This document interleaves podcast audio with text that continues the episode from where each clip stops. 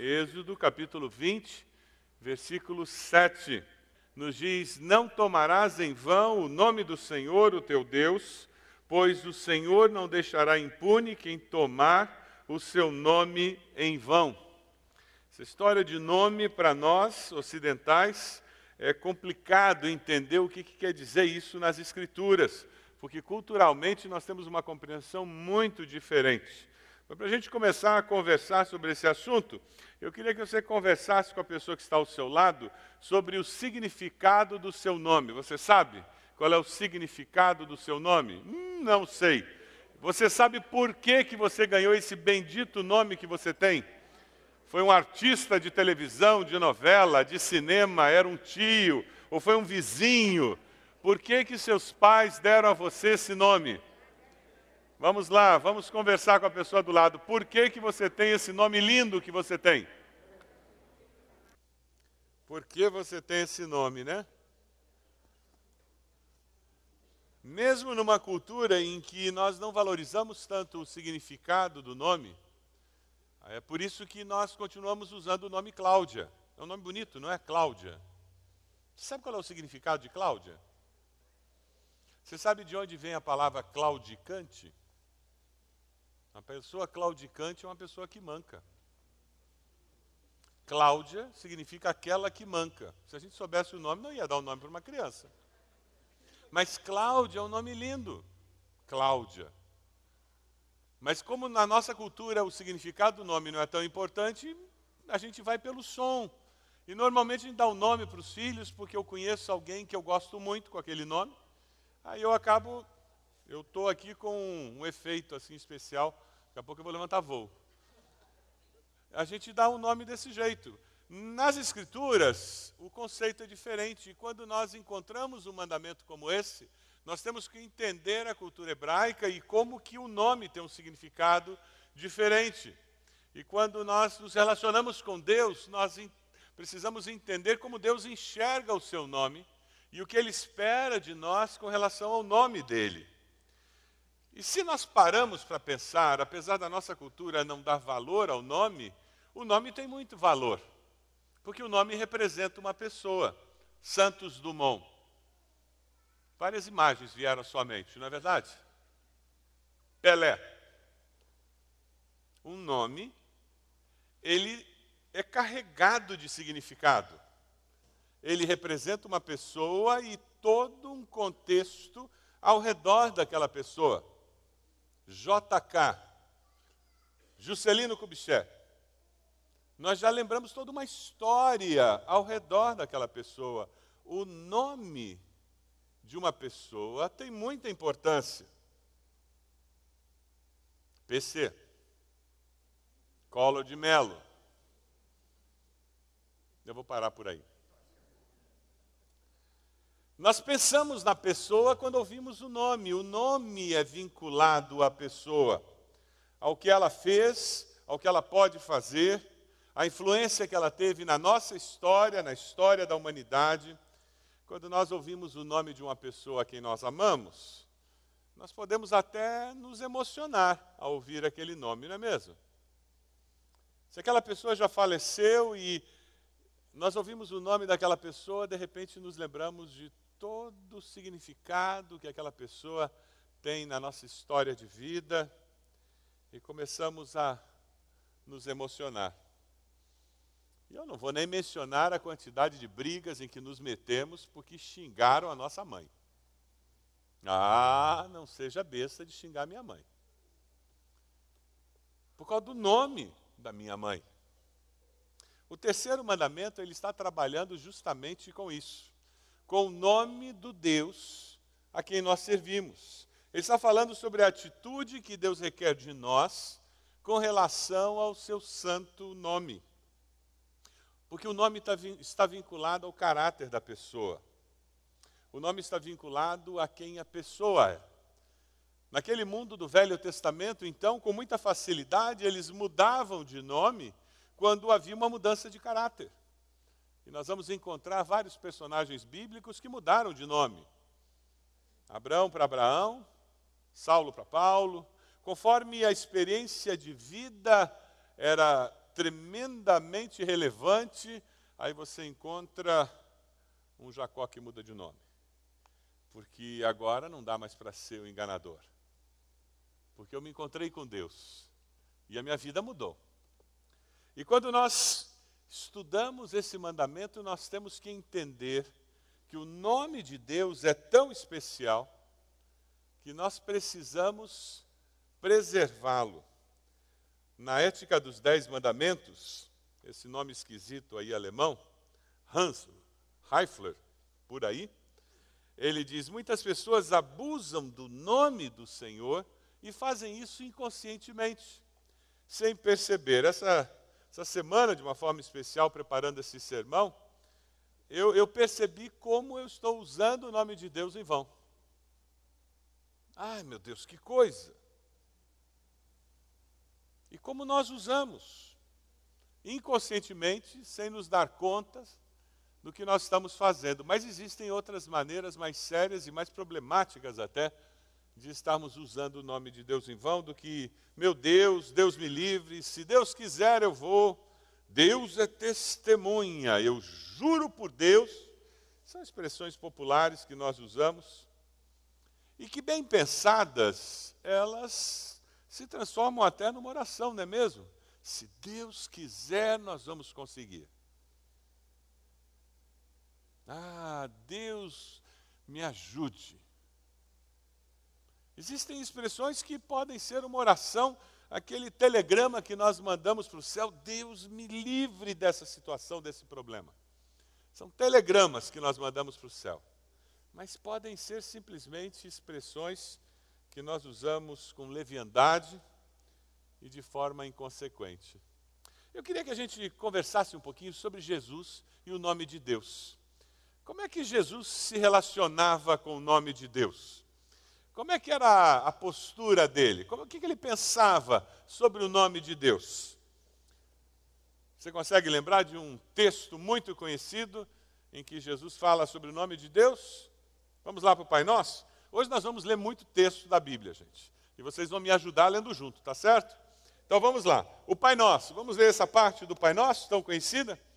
Vocês Orem assim: Pai nosso que estás nos céus, santificado seja. Jesus tem essa preocupação com o nome de Deus.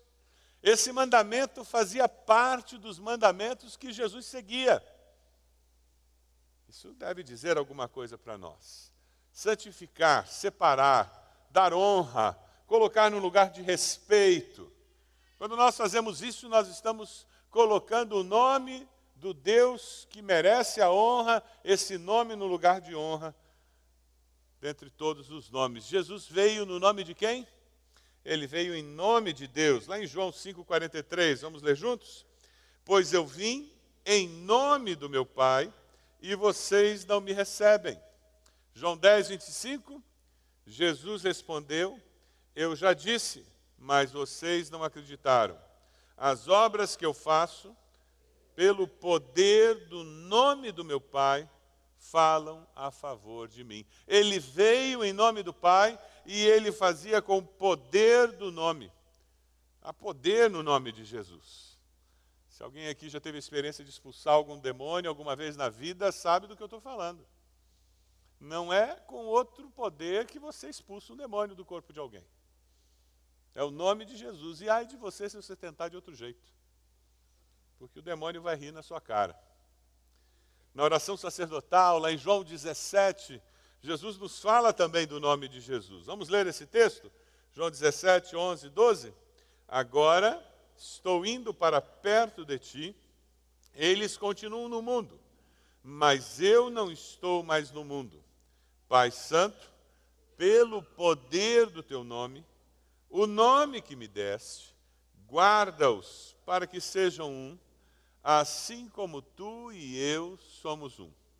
Quando estava com eles no mundo, eu os guardava pelo poder do teu nome, o mesmo nome que me deste. Tomei conta deles e nenhum se perdeu, a não ser aquele que já ia se perder, para que se cumprisse o que as Escrituras sagradas dizem. E finalmente, Jesus considerava a sua missão anunciar e glorificar o nome de Deus. Vamos juntos? Pai, glorifica o teu nome. Então veio uma voz do céu: Eu já o glorifiquei e ainda o glorificarei. O discípulo deve viver de tal forma que traga honra para o nome de Jesus. Ele deve viver de tal forma que ele faça as coisas no poder do nome de Jesus. Conversa um pouquinho com a pessoa do lado aí. Como é que é essa história de você usar o nome de Deus ah, na sua vida? Você, com facilidade, usa o nome de Deus, não usa? Quando você vê, você já disse, ai meu Deus, ai, então, juro por Deus. Como é que é esse lance aí? Conversa com a pessoa do teu lado aí. Como é que é essa história na tua conversa? Como é que você está? Conversa com a pessoa da frente, de trás, pergunta para ela aí. O que é tomar o nome de Deus em vão? Nós falávamos sobre essas expressões populares que, inconsequentemente, às vezes a gente fala, mas será que nas nossas orações nós podemos tomar o nome de Deus em vão? É possível fazer uma oração tomando o nome de Deus em vão? O que, que é em vão? Versículo 7 diz que a gente não deve tomar o nome de Deus em vão. O significado dessa palavra é vazio, com falta de realidade, com falsidade, sem valor. Seria usar o nome de Deus sem crer realmente que ele vai ouvir. Tem uma história do George Miller, ele estava indo para o Canadá e eles estavam quase chegando no Canadá, mas um nevoeiro muito forte estava impedindo que o navio avançasse e o comandante anunciou que eles provavelmente iam chegar muitas horas mais tarde do previsto. E o Jorge Miller disse para o comandante: Mas eu tenho um compromisso e eu não gosto de perder meus compromissos. Eu vou pregar hoje à noite. E o comandante disse: O senhor me desculpe, mas o senhor não vai chegar a tempo de pregar hoje à noite. E o historiador diz que o Jorge Miller disse, por favor, comandante, eu tenho que chegar. Ele disse, sinto muito, é o, a situação que o tempo está, nós não vamos chegar. O Jorge Miller disse, então o senhor faz um favor comigo, o senhor pode se ajoelhar aqui comigo, nós vamos orar pedindo a Deus que, que nos ajude a resolver esse problema, porque eu preciso chegar hoje à noite para pregar. E o comandante se ajoelhou, Jorge Miller fez uma oração, e o historiador diz que uma oração muito simples. Deus, o Senhor sabe que eu tenho um compromisso para pregar hoje à noite, e o Senhor sabe que tem esse problema do tempo que está atrapalhando. Então, por favor, resolva isso para que eu possa chegar a tempo de cumprir esse compromisso. Em nome de Jesus, amém. Quando ele terminou de orar, o comandante também era cristão, ele começou a fazer oração. Jorge Miller colocou a mão no ombro dele e disse: Por favor, não ore. O senhor não acredita que Deus vai resolver o problema. Então não faça oração. E se levantou. Tomar o nome de Deus em vão, numa oração, é orar sem acreditar que Deus vai responder. A essência desse mandamento é falar o nome de Deus, conversar com Deus, com uma atitude de quem não acredita que Deus vai responder, como se eu não o conhecesse. O conceito central do texto está vinculado à nossa atitude com relação à pessoa de Deus. O Deus que se faz conhecer pelo seu nome.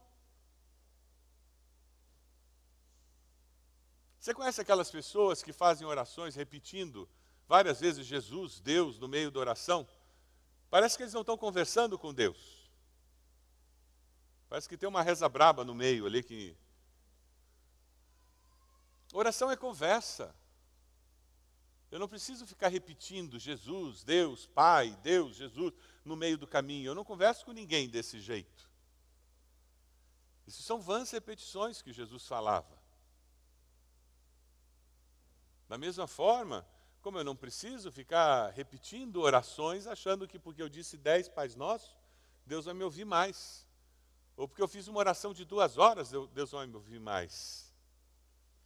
Não é pelo tamanho da minha oração que Deus me ouve, Se eu vou ficar meia hora, uma hora ou duas horas em oração, isso é circunstancial.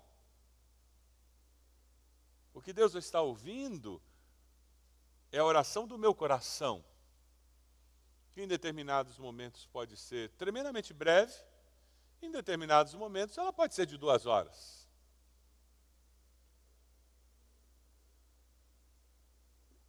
Quando você pega esse mandamento, você vai encontrar pessoas que começam a se relacionar com Deus e esse relacionamento, ele é falso, é mentiroso. Tomar o nome de Deus em vão é viver uma mentira no relacionamento vertical e no relacionamento horizontal. Vamos ver alguns textos com relação a esse relacionamento horizontal? Vai aparecer aí na tela Levítico 19, 11, 12. Vamos ler juntos? Não furtareis, nem mentireis, nem usareis de falsidade, cada um com seu próximo nem jurareis falso pelo meu nome, pois profanaríeis o nome do vosso Deus. É o jurar pelo nome de Deus. Isso é quebrar esse mandamento. Vamos ver Efésios 4, 25? Por isso, deixando a mentira, fale cada um a verdade com o seu próximo, porque somos membros uns dos outros. Alguns de nós somos criados num lar onde a mentira fazia parte da cultura familiar. E apesar de nós termos nos convertido a Cristo, apesar de nós lermos na palavra sobre a necessidade de deixar a mentira, ainda não deixamos a mentira. Alguns de nós ainda falamos a mentira mesmo quando a verdade serve. Só pelo frisson no coração. Alguns de nós ainda estamos acostumados a falar meias verdades. É esposa que conta metade da história para o marido, é marido que conta metade da história para a esposa, porque estão acostumados com isso na sociedade. Porque eu faço isso com meu chefe, porque eu faço isso com meus funcionários, e eu manipulo as histórias. E nós nos acostumamos a viver contando meias verdades. Você conhece marido que diz: Eu não posso falar a verdade para minha esposa, ela não aguenta, ela vai ter um chilique. Já ouviu isso? E dessa forma ele não deixa a esposa crescer, deixa ela ter chilique. É bom ela ter chilique, porque ela tem que entender que tem que amadurecer, tem que virar adulta. Ah, o meu marido é muito brabo, ele é muito nervoso. Se eu contar para ele, ele vai ter um, um estouro. Deixa ele ter estouro. Ele tem que aprender a lidar com o temperamento dele, ele tem que virar gente. Se nós, como adultos, não aprendermos a lidar com as nossas fragilidades, aonde que a gente vai aprender? Depois da morte. E nós vivemos mentiras dentro de casa meias verdades que na realidade são mentiras completas.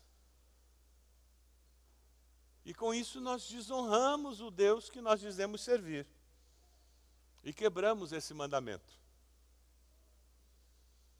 João 8, 44. É um texto conhecido, eu queria que nós lêssemos juntos. Vamos lá? Vós sois do diabo, que é o vosso pai, e quereis satisfazer-lhe os desejos. Ele foi homicida desde o princípio e jamais se firmou na verdade, porque nele não há verdade. Quando ele profere mentira, fala do que lhe é próprio, porque é mentiroso e pai da mentira. Quando nós cedemos à mentira, à falsidade, quando nós quebramos esse mandamento, nós nos aliamos a quem? Ao pai da mentira. Nós fazemos obras que fazem parte das obras de Satanás. E Apocalipse 21, 8 é um texto de condenação muito sério que o apóstolo João nos deixa. Vamos ler juntos? Quanto, porém, aos covardes, aos incrédulos, aos abomináveis, aos assassinos, aos impuros, aos feiticeiros, aos idólatras e a todos os mentirosos. Curioso, né? Ele coloca mentiroso no mesmo nível de assassino.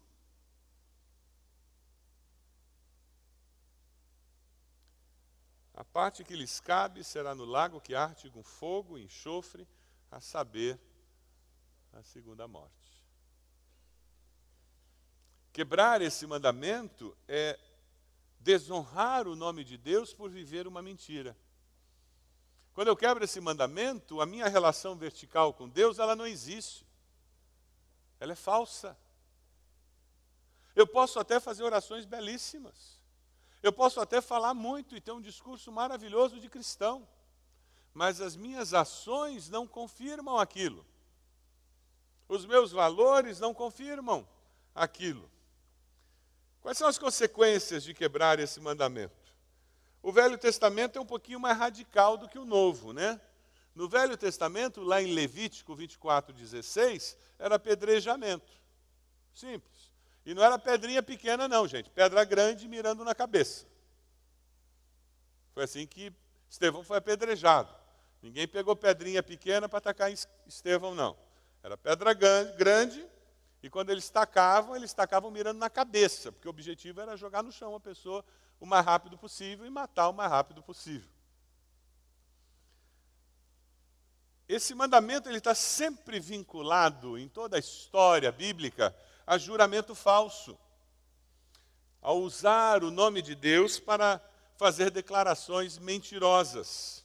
Quando eu ando na minha vida diária carregando o nome de Jesus, e eu não me comporto de uma forma digna do Evangelho, eu quebro esse mandamento. Você conhece empresários que não fazem negócios com cristãos, com crentes?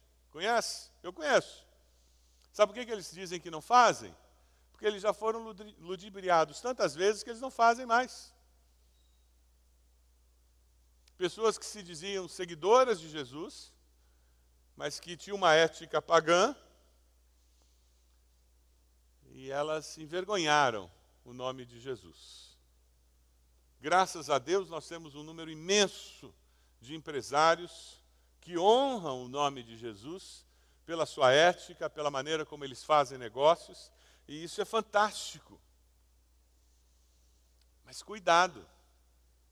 Veja Êxodo 27, dê uma olhadinha na sua Bíblia aí. O que, que diz Êxodo 27?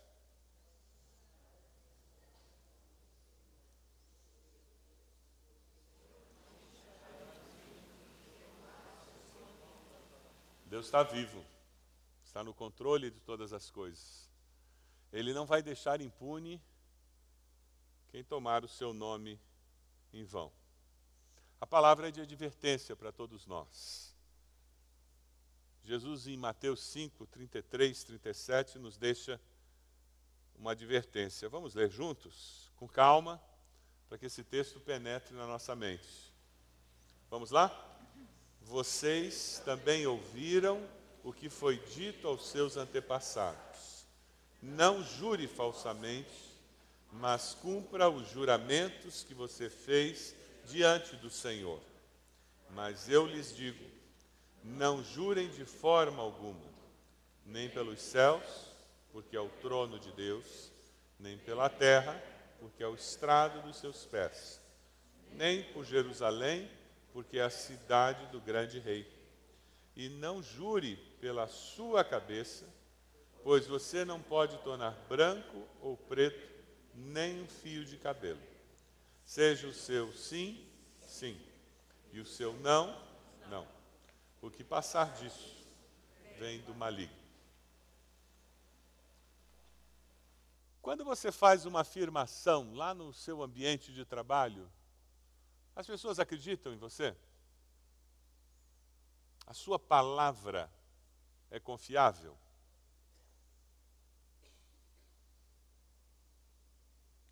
Ah, ou você precisa de assinatura, reconhecer firma, ter três testemunhas para conseguir alguma credibilidade no seu ambiente de trabalho?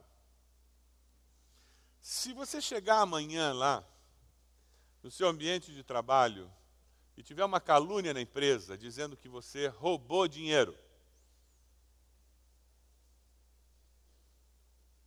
alguém vai dizer: não. Fulano? Não.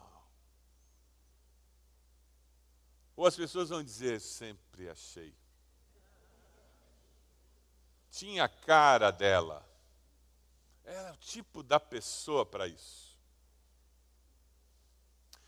A nossa ética, a nossa postura profissional, a nossa postura como indivíduo no, no intervalo, no cafezinho, no almoço, no bate-papo antes e depois do trabalho, a, a nossa postura constrói esse sim, sim, não, não, essa consistência. É sobre isso que nós estamos falando hoje com esse mandamento. Uma situação em que a minha palavra é suficiente. Se eu disse que fiz, ah, então ele fez. Ele disse que vai pagar em dez dias, ah, então ele vai pagar em dez dias. Quando você promete pagar alguma coisa, você paga?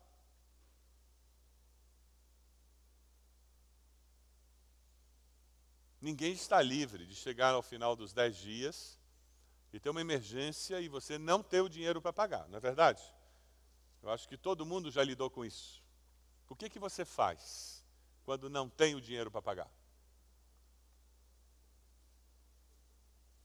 Como é que eu lido com essa situação e não desonro o nome do meu Deus? Eu tenho um compromisso. Eu dei a minha palavra. E as coisas não aconteceram como eu pensei que iam acontecer. Como é que eu lido com essa situação?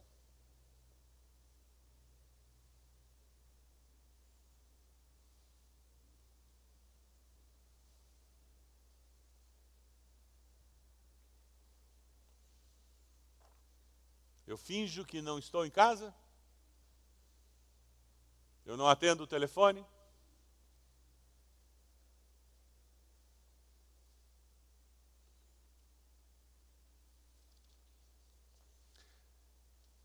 Eu acho que o mínimo que um cristão deve fazer para não desonrar o nome de Deus é procurar a pessoa e dizer: não tenho recursos.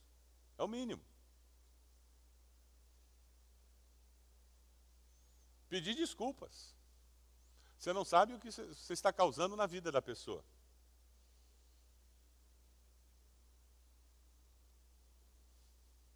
E renegociar aquela dívida. Essa é uma das maneiras de você não desonrar o nome de Deus. Certamente não é fingir que não tem a dívida.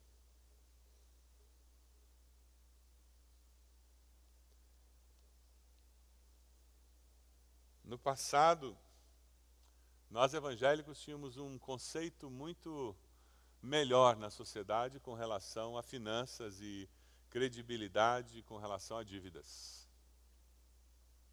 Um pastor amigo meu foi tirar o visto no consulado americano e o tratamento é péssimo, é horrível.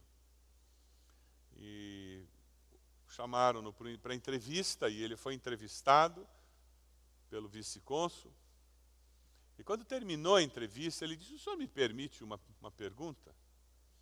E o vice-cônsul disse que sim. E ele disse: Poucas vezes na minha vida eu fui tão maltratado. Eu sou um homem adulto, honrado, eu sou pastor, batista.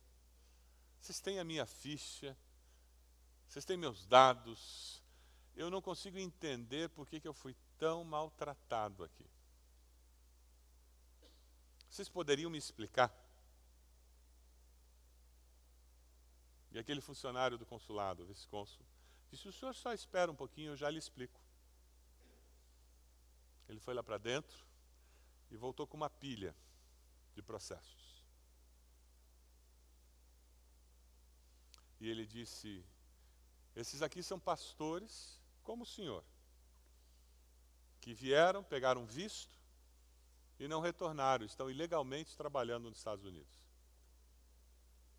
Por isso que nós tratamos o senhor desse jeito.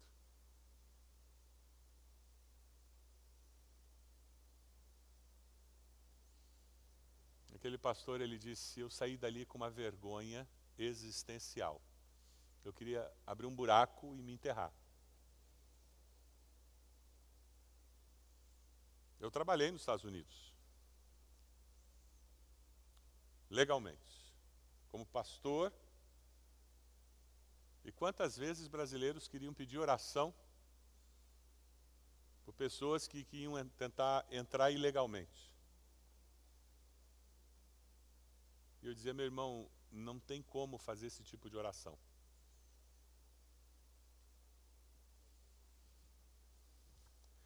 Se nós queremos honrar o nosso Deus, a nossa vida tem que ser consistente, coerente. O que a gente não pode esquecer é que o Senhor não deixará impune quem tomar o seu nome em vão. Mateus 12, 36, 37 tem uma advertência muito séria. E esse eu acho que valia a pena você ter sublinhado na sua Bíblia. Porque eu tenho na minha. Vamos ler juntos? Mas eu lhes digo que no dia do juízo, os homens haverão de dar conta de toda a palavra inútil que tiverem falado, pois por suas palavras vocês serão absolvidos, e por suas palavras.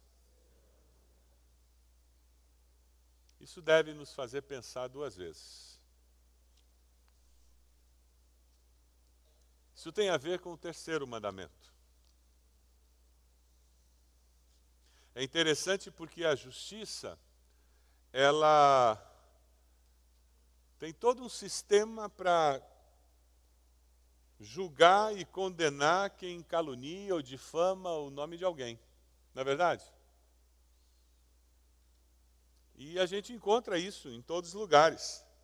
Ah, o irmão Edmilson, que me ajudou com alguma pesquisa para essa mensagem, ele, ele colocou que a Carla Bruni, esposa do presidente da França, está processando um jornalista que colocou uma foto dela grávida em uma revista, sem autorização. É considerado uma calúnia, invasão da privacidade, e ela tem todo o direito de fazer isso. É interessante que os juízes penalizam as pessoas porque desrespeitaram o nome de alguém. Você pode imaginar Deus, o que ele vai fazer com quem desrespeita o seu nome? Você pode imaginar Deus, o que ele vai fazer com quem, depois de receber propina, faz uma rodinha e ora agradecendo pela propina? Você pode imaginar Deus olhando para aqueles que sonegam o leão do imposto de renda e ficam orando pedindo a Deus para que o fiscal não encontre?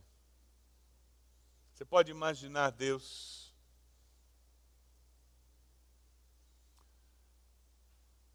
Você pode imaginar Deus olhando as nossas palavras.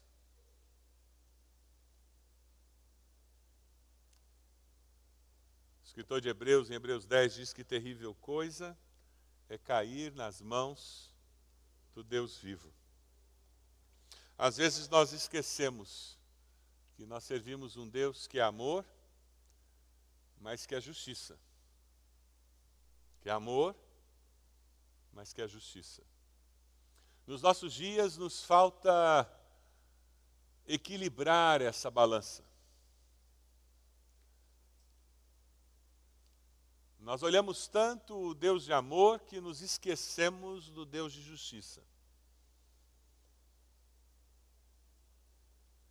E muitas vezes agimos com falta de temor, por justamente não conhecermos e reconhecermos a necessidade de estarmos atentos ao julgamento de Deus. Nós podemos profanar o nome de Deus também através do nosso silêncio e da nossa omissão, da nossa conduta incoerente com a fé cristã. Três perguntas e três afirmações que nos dão esperança. Está preparado? Primeira, nós usamos o nome de Deus em vão quando falamos o nome dele sem considerar quem ele é. Você fala o nome de Deus sem considerar quem ele é? Deus abençoe, Deus abençoe. Você não está nem aí querendo mesmo que Deus abençoe aquela pessoa. Se Deus quiser, eu vou. Se Deus quiser, eu fico. Se Deus quiser, eu pago. O homem lá em cima, Deus é justo, ele vai castigar você. Cuidado com Deus. Você fala o nome de Deus sem considerar quem Ele é? Sim ou não? A Bíblia não nos proíbe de falar o nome de Deus, pelo contrário, ela nos estimula. Mas pede que a gente faça isso com zelo, com cuidado. A promessa de João 14, 13 é: Eu farei o que vocês pedirem em meu nome. Então usem meu nome. Mas usem o meu nome com consciência, com responsabilidade, com intenção. E só façam isso quando de fato vocês estiverem usando o meu nome, para que ele seja especial. Esse é o primeiro desafio dessa noite. Eu vou começar a usar o nome de Deus com intenção, para que seja especial dizer esse nome. A segunda pergunta é: você usa o nome de Deus para esconder as suas inconsistências? Eu juro por Deus que eu vou. Porque nem eu sei se eu vou mesmo. Mas eu quero que a pessoa acredite que eu vou. Eu juro por Deus que eu vou pagar. Estou quase certo que eu não vou pagar mesmo mas eu quero que a pessoa pense. E eu uso Deus como travesseiro, como varinha de condão, para tentar trazer alguma mágica para aquela situação e eu me safar. Eu nunca devo usar o nome de Deus como palavra mágica. Colossenses 3,19 nos adverte: tudo que fizerem, seja em palavra ou em ação, façam-no, mas façam-no em nome do Senhor, dando graças a Ele. Então eu não vou deixar que as minhas inconsistências sejam mascaradas pelo nome do Senhor, não. Eu vou deixar que as minhas dificuldades sejam aparentes. Porque o Senhor vai me ajudar a lidar com elas. O Senhor vai me ajudar a vencer. E quando tiver encrenca lá em casa, porque eu fui verdadeiro, eu falei a verdade em amor, nós vamos lidar com essas encrencas porque nós vamos honrar esse fato de que nós servimos ao Senhor. E o terceiro desafio. Você usa o nome de Deus para garantir as suas palavras, ações e atitudes, mas eu sou crente. Como crente em Jesus, é garantido que eu vou fazer isso. Na hora que você precisa ficar afirmando para as pessoas que você é crente, e porque você é crente você vai fazer isso, na realidade você já perdeu autoridade, se você ainda não sabe. O texto da palavra que nos anima é: afaste-se da iniquidade todo aquele que confessa o nome do Senhor. Esse é o caminho. Se se afasta da iniquidade,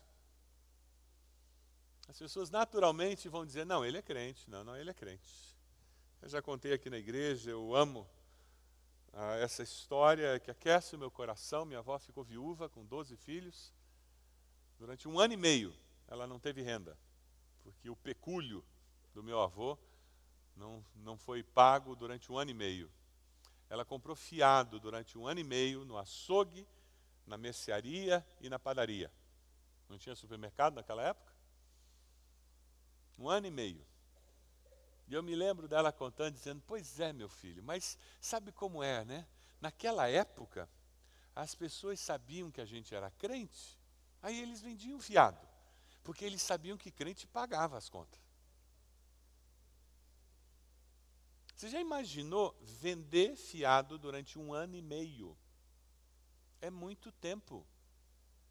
Na padaria, na mercearia e no açougue. Um ano e meio porque eles sabiam que o dia que ela recebesse, ela ia pagar. Por quê? Não é porque ela era honesta, é porque ela era crente. Um período na história do Brasil em que uma meia dúzia de pessoas era crente. um percentual mínimo da população era evangélico.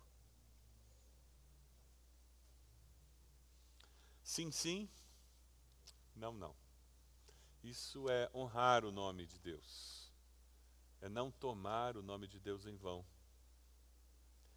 Deus nos ajude a viver sempre com a consciência de que Ele é um Deus presente e digno de temor e reverência. Temor e reverência. Os escribas, quando copiavam os livros da Bíblia, quando eles chegavam no nome Yahvé, eles trocavam a pluma, porque eles tinham uma pluma especial para escrever Yahvé. Não era com a mesma pluma que eles escreviam o restante. E mais, eles se levantavam e colocavam uma capa, porque eles iam escrever o nome de Yahvé. E quando eles terminavam de escrever o nome de Yahvé, Jeová, com aquela pluma, eles colocavam a pluma de lado, eles se levantavam, tiravam a capa, pegavam a outra pluma e continuavam a fazer a cópia. O zelo pela palavra era tal que quando o copista terminava de fazer a cópia, aquele responsável pelo trabalho dele fazia uma verificação em diagonal, conferindo cada uma das letras na diagonal. E se as letras na diagonal não combinassem, significava que aquele papiro estava prejudicado, ele era destruído e o trabalho recomeçado. Por isso que nós temos as escrituras que nós temos hoje. Porque elas eram copiadas com reverência e com temor a Deus. Eu e você somos as escrituras que a maioria das pessoas lerão. Que Deus nos ajude para que a gente tenha o Evangelho escrito em nós com reverência e com temor a Deus. Amém? Você pode abaixar sua cabeça? Como você pode aplicar essa mensagem à sua vida hoje à noite? Converse com Deus sobre reverência, temor. Agradeça a Deus pela salvação eterna, porque o nome dele tem poder. sabe, você tem que pedir perdão a Deus ter sido verdadeiro em algumas áreas da sua vida, por estar usando o nome dele de forma inconsequente. Momento seu com o Senhor, momento de consagração. Quem sabe o momento de agradecer, dizendo: Deus, obrigado, porque eu já aprendi essa questão de falar a verdade. O Senhor me, me deu essa vitória e eu te louvo sabe, o momento de dizer: Deus, muito obrigado. O Senhor já tem colocado esse temor no meu coração, essa reverência. Eu quero que o Senhor me ensine a crescer nisso.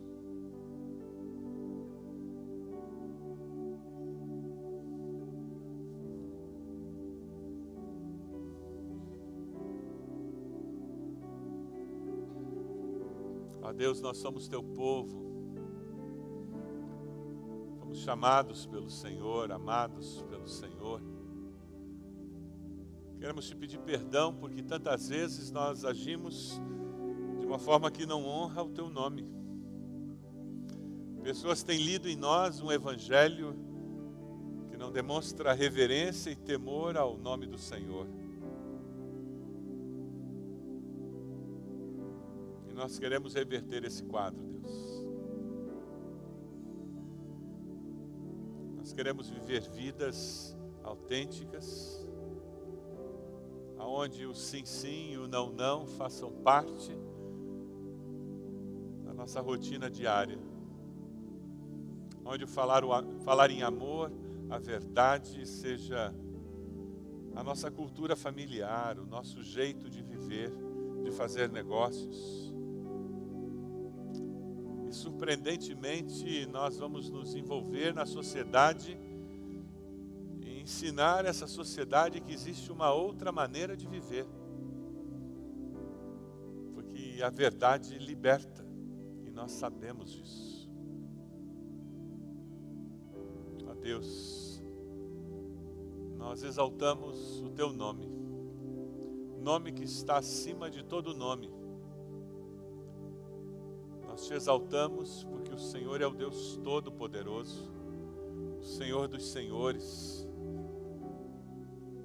Jeová, o nosso Criador. E te adoramos por isso. Recebe a nossa adoração. Nós cantamos ao Senhor, porque o teu nome está acima de todo nome. Nós cantamos em nome de Jesus. Amém, Senhor.